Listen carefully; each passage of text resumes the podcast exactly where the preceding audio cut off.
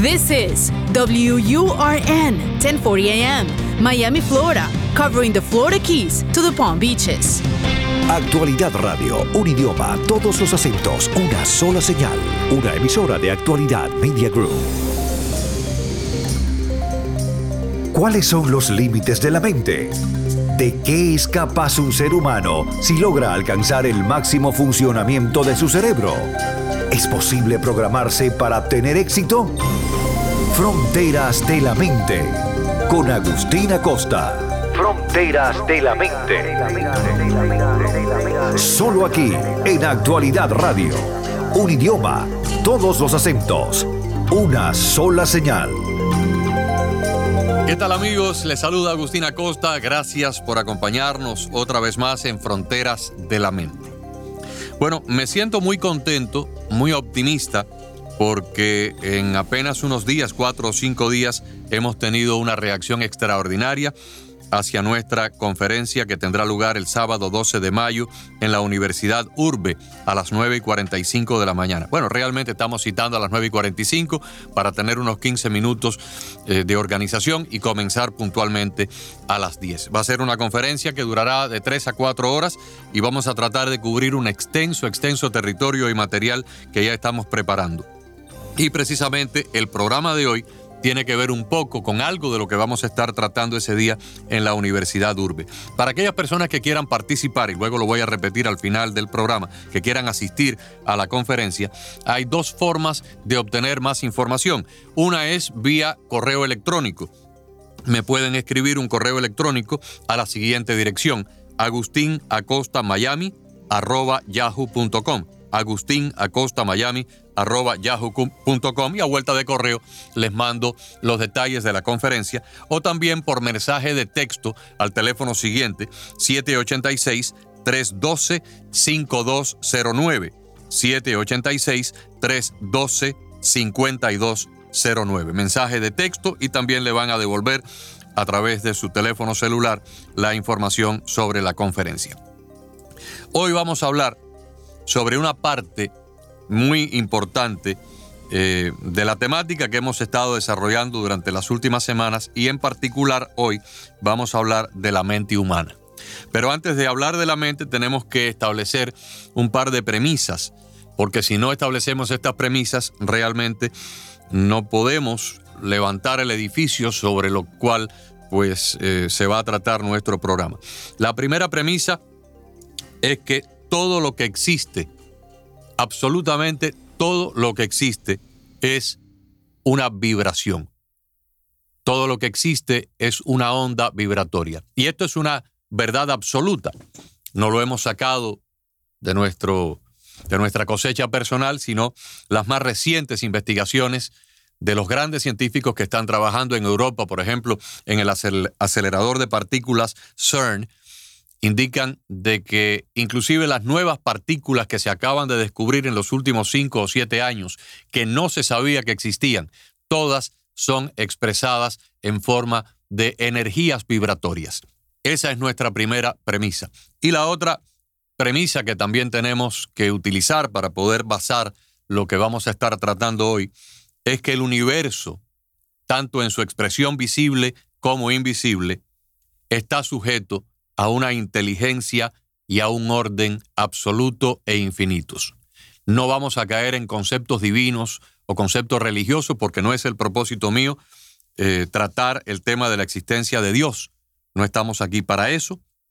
Aunque creemos en la existencia de Dios, hay personas que en nuestro auditorio que no creen en Dios, pero yo me imagino que sí creen que hay una estructura muy ordenada donde nada es casual, sino todo se rige por un orden establecido. Y lo vamos a probar de cierta forma.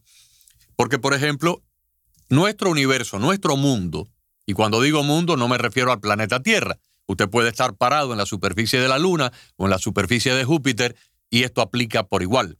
Nuestro universo se expresa en la parte visible, en el mundo visible, en el universo visible, pero también en el invisible. En esas regiones que nuestros sentidos no abarcan a, penetrar, pero que existen. Las energías, por ejemplo. El electromagnetismo no es visible a nuestra vista. Los rayos X, los ultrasonidos, las ondas de los teléfonos celulares. Existen en nuestro mundo, a nuestro alrededor, y no las vemos, pero no las podemos negar. La fuerza gravitacional entre la Luna y la Tierra, entre el Sol y los planetas, entre nuestra galaxia y la galaxia vecina, existen. Han sido medidas y no las vemos. Por lo tanto, hay un mundo visible y un mundo invisible. El mundo visible, bueno, no hay que explicarlo. Usted va en su automóvil y está viendo los automóviles que están alrededor. Usted está en su casa y está viendo los árboles del patio. Y el mundo invisible, usted está sentado en su sofá viendo el televisor y el televisor está recibiendo la señal, si es por aire, a través de una antena, mediante una onda que usted no ve, y si es por cable, pues entonces usted opera el televisor con un control remoto que se comunica inalámbricamente con el aparato para darle las órdenes de cambiar de canales o bajar o subir el volumen. Por lo tanto, existen dos niveles de vibraciones, aquellas que podemos ver y aquellas que no podemos ver, pero eh, las dos son tan reales una como la otra. Todo, absolutamente todo está regido por leyes muy específicas y que los científicos, los matemáticos, los físicos, los astrofísicos han ido descubriendo a lo largo de la historia. Inclusive ese mundo subatómico, que de cierta forma es un ejemplo de cómo es el macrocosmos, porque así como funcionan los sistemas intergalácticos, los sistemas planetarios, los sistemas eh, universales del cosmos que vemos a través de los aparatos de astronomía, lo mismo ocurre en, la micro, en el microcosmos, a nivel de las partículas subatómicas, a nivel de esas regiones infinitamente más pequeñas que lo que hasta ahora creíamos que existe, que es el átomo. Todo eso está regido por una serie de leyes absolutas inmutables, que lo mismo aplican aquí a nuestro planeta que aplican a otras regiones del de, eh, universo.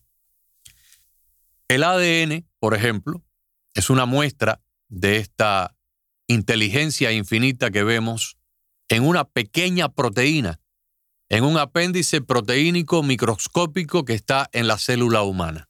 Y ahí, en esa región tan pequeña, hay una ordenación exacta y perfecta de información que permite que esa cadena proteínica contenga todo el código genético de un ser vivo. En el caso de un ser humano, de una persona. En el caso de un animal, de esa entidad.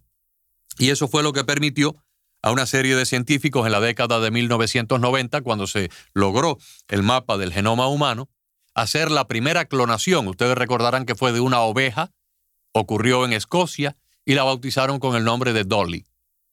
Y a partir de una muestra genética, de una pequeña proteína genética, pudieron replicar un ser vivo exactamente igual al ser de donde había salido esa proteína. Ese es el ácido desoxirribonucleico, lo que llamamos como el ADN o el DNA, que es un ejemplo del orden infinito, de esa inteligencia infinita del universo. La célula madre es otro ejemplo extremadamente importante, porque una sola célula madre contiene la capacidad genética de replicarse en cualquier otra célula del cuerpo humano. En una célula cardíaca, o sea, del corazón, en una célula hepática, en una célula neuronal, en una célula epitelial de la piel, en cualquier célula, una sola célula, la célula madre, tiene la capacidad de convertirse en cualquier otra célula. Es como, por ejemplo, si un pequeño animal pudiera él mismo convertirse en un león, o en una cebra, o en un conejo, o en un perro, o en un elefante. Tiene esa capacidad la célula madre en el organismo humano. Hay un animal muy curioso que es la estrella de mar. La estrella de mar, no sé si ustedes han tenido alguna en su mano, yo sí, desde muy pequeño tuve la oportunidad de ir a la playa, encontrar algunas de estas estrellitas, las hay de diferentes tamaños, de diferentes colores, pero son todas de la misma familia. Lo que muy pocas personas saben es que la estrella de mar funciona como una especie de inteligencia holográfica. ¿Y qué quiere decir esto? Que una pequeña parte contiene la información genética del todo, al igual que en la cadena proteínica del ADN está la información genética del todo y de una cadena proteínica de ADN existe una muestra que luego se puede convertir en un efecto de clonación para crear una criatura igual. Y en una célula madre está toda, toda la información genética para todas las células del cuerpo. Pues usted toma una estrella de mar, le corta una de sus puntas, mientras la estrella esté viva y no la mate, usted le corta a esa estrella una de sus puntas y van a ocurrir dos cosas que son verdaderamente asombrosas. La primera es que la estrella va a crecer otra punta como la que cortamos. Bueno, eso no nos debería sorprender tanto porque las, las, lagartijas o las salamandras tienen esa capacidad, igual que los cangrejos. Usted le arranca al cangrejo una muela y el cangrejo crece otra muela igual en su lugar. Y a la lagartija le corta la cola y le crece otra cola igual. Esa parte la podemos entender bien, ¿verdad? Pero la otra, la que les voy a contar, es mucho más increíble. Recuerde que en nuestro ejemplo hipotético, tomamos la estrella de mar, le cortamos una punta de las cinco puntas que tiene. Y a la estrella le crece una punta igual. Pero de la punta que hemos cortado, crece otra estrella. O sea, esa punta, esa extremidad, pudiéramos decir, genera entonces una estrella con otras cuatro puntas para hacer una estrella completamente idéntica a la que dio origen a esa punta. De la punta nace una estrella y de la estrella que perdió su punta nace otra punta. Es algo verdaderamente muy poco conocido, pero muy importante en la temática que estamos realizando. Porque a nivel de la mente humana ocurre exactamente lo mismo. La mente humana, que tiene, por cierto, dos niveles paralelos de funcionamiento, es un microcosmo de la mente universal, de la energía universal y de la inteligencia universal e infinita.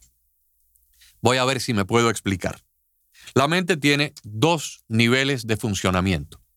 El nivel orgánico, donde funciona nuestra mente consciente y que primordialmente tiene que ver con las cosas del mundo externo, y el nivel metafísico, donde funciona la mente subconsciente, donde radica el mundo interno el mundo de, los, de las emociones y los procesos ontológicos y también donde se produce la imaginación creativa.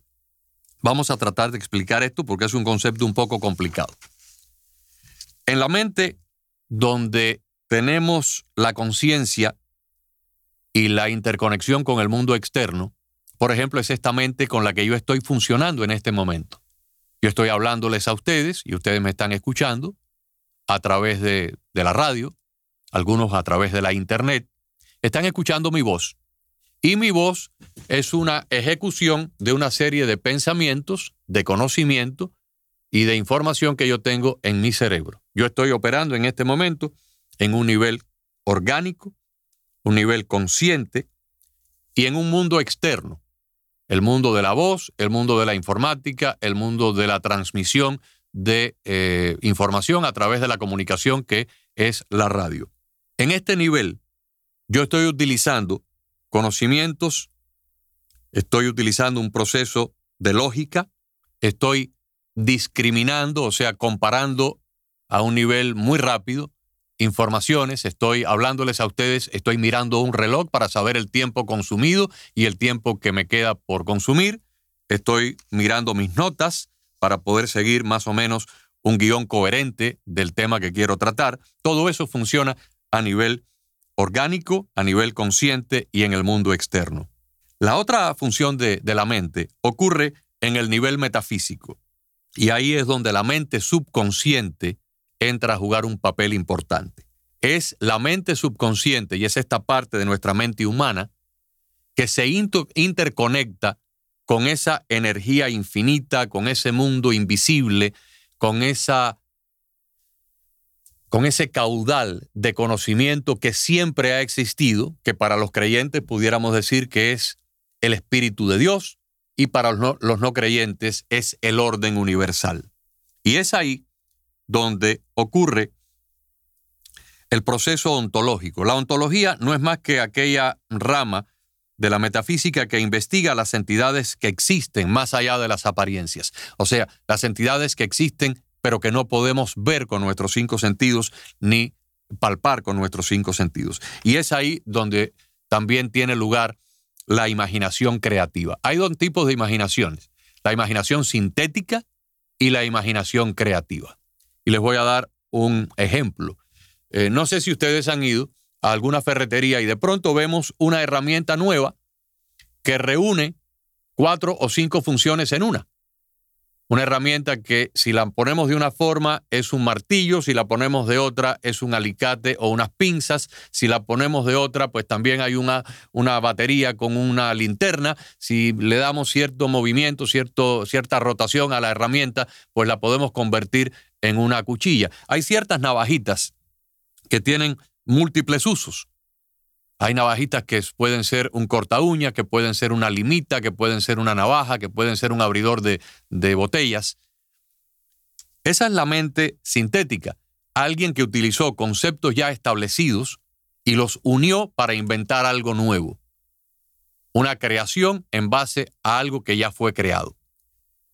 La imaginación creativa es completamente diferente. La imaginación creativa es esa imaginación donde se utilizan las inspiraciones, donde se utiliza una conexión que a veces puede ser a través de los sueños, a través de la meditación, a través de la oración para aquellos que son creyentes, a través de un relajamiento donde la mente entra en un estado alfa. Y entonces nos viene una conexión cargada de conocimiento de otra dimensión, de otro nivel. Y esto que estoy diciendo no tiene que ver nada con esoterismo, ni con eh, supersticiones, ni, ni supercherías. Algunos de los más grandes científicos y descubridores de nuestra, de nuestra vida, de nuestra historia, han utilizado precisamente esa imaginación creativa y esa interconexión con el más allá para poder bajar conocimiento. Einstein, el recientemente fallecido Stephen Hawking, Isaac Newton, algunas de las mentes más brillantes de la historia, utilizaban precisamente eso para interconectarse con esa fuente infinita de conocimiento y bajar de ahí información que luego pudieran ayudarlos a crear nuevas cosas o a descubrir nuevas cosas. Podemos imaginar esto como, como un ejemplo fácil de entender. El teléfono celular. El teléfono celular sería nuestra mente orgánica. La compañía que nos da servicio al teléfono celular sería nuestra mente subconsciente y la Internet sería la mente universal, la inteligencia universal, el mundo donde está contenida toda la información. No el mundo, sino la dimensión donde radica todo el conocimiento. Entonces, con nuestro teléfono celular, si no lo tenemos conectado a un servicio como Nextel, como Sprint, como em, ATT o Metro PCS, el teléfono por sí solo no sirve para nada, porque no se comunica con nadie. En otras palabras, una mente que no tenga la capacidad de interconectarse, pues es una mente que solamente funciona en lo rutinario, en lo ordinario, que está viviendo el día, se levanta por la mañana, desayuna, se monta en el carro, va para el trabajo, regresa del trabajo, se baña, se acuesta, habla con el vecino, juega dominó, se come una chuleta, se acuesta a dormir y al día siguiente vuelve nuevamente con la misma rutina. Ese sería el teléfono celular que no está conectado con nada. La mente creativa, la mente que puede conectarse con, con esa fuente infinita, es la mente de la persona que tiene grandes sueños, grandes aspiraciones, es la mente de la persona soñadora, de la persona visionaria, de la persona que ha descubierto que en el poder de sus pensamientos radica una fuente inagotable de creatividad. Y si aprende a utilizar su mente, si aprende a utilizar ciertas técnicas, puede interconectarse con ese mundo donde hay un caudal infinito de inteligencia y de información. Ese sería el teléfono que está entonces atado a un servicio como el de Metro PCS o el de ATT o el de Nextel o el de Sprint para poder acceder al caudal de información que en nuestro mundo sería la Internet. Ahí es donde está toda la información. Y entonces desde mi teléfono celular yo puedo ver una película, escuchar una canción, leer un periódico, averiguar de qué tamaño es el río Mississippi o cuál es la montaña más alta del mundo. Porque bajo el conocimiento que existe en la Internet.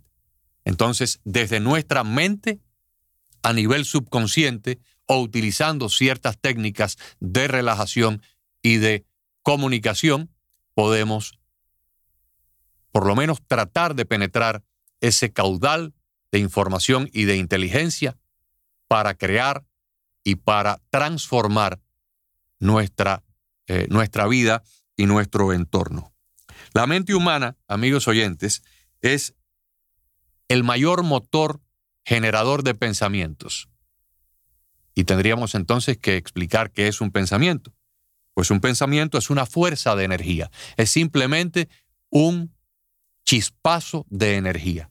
Fíjense que a través de un electroencefalograma se puede medir un pensamiento. Con un pensamiento, simplemente un ejercicio que hacemos con nuestra mente, podemos inducir nuestro cuerpo a un estado de alteración si pensamos en una pelea o si pensamos en una tragedia, eh, o inducir nuestro cuerpo a un estado de alegría, de relajación, de euforia, simplemente con el poder de la mente, haciendo un simple ejercicio, haciendo una imaginación que por supuesto es fantasiosa, no existe, pero nuestra mente es capaz de transformar nuestros parámetros sanguíneos, los latidos del corazón, nuestra presión arterial. Hay monjes tibetanos que con el poder de su pensamiento inclusive bajan la, la temperatura corporal pues los pensamientos son simplemente energías y vibraciones, medibles y reales.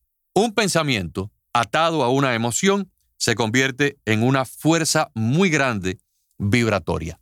Y ese pensamiento se comienza a magnetizar en el sentido de que se convierte en un imán que atrae energías y vibraciones similares.